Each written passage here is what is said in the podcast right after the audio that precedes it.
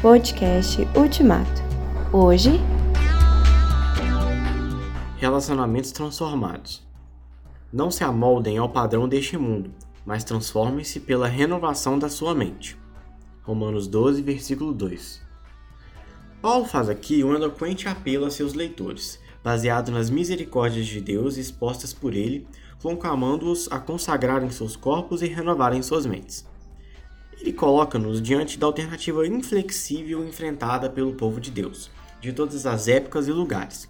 Ou nos conformamos ao padrão deste mundo, ou nos transformamos pela renovação da nossa mente, a fim de discernirmos a boa, agradável e perfeita vontade de Deus.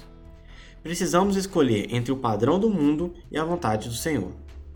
Nos próximos capítulos, fica claro que a vontade de Deus diz respeito a todos os nossos relacionamentos radicalmente transformados pelo Evangelho. Paulo menciona oito deles. Por exemplo, cada um deve ter um conceito equilibrado de si mesmo e exercitar seus dons em benefício do corpo de Cristo. A exortação mais desafiadora, no entanto, diz respeito a amar os nossos inimigos.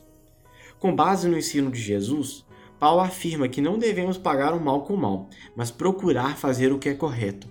Não devemos cultivar um espírito vingativo, mas deixar a punição da maldade nas mãos de Deus. É importante manter juntos os dois textos referentes à ira de Deus. Conforme Romanos 12, versículo 19, não devemos procurar a vingança, mas deixar com Deus a ira. De acordo com Romanos 13, versículo 4, a autoridade é serva de Deus, agente da justiça para punir quem pratica o mal. Nós, seres humanos, como indivíduos, não devemos amar e servir aos nossos inimigos. Não temos o direito de tomar a lei em nossas mãos e punir os ofensores.